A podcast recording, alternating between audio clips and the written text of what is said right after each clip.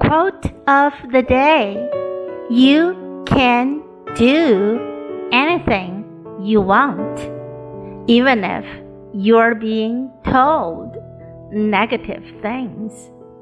Stay strong and find motivation. By Misty Copeland。你可以做任何你想做的事儿， 即使别人泼你冷水，保持坚强，找到你的动力。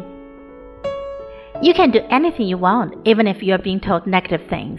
Stay strong and find motivation. Word of the day: negative.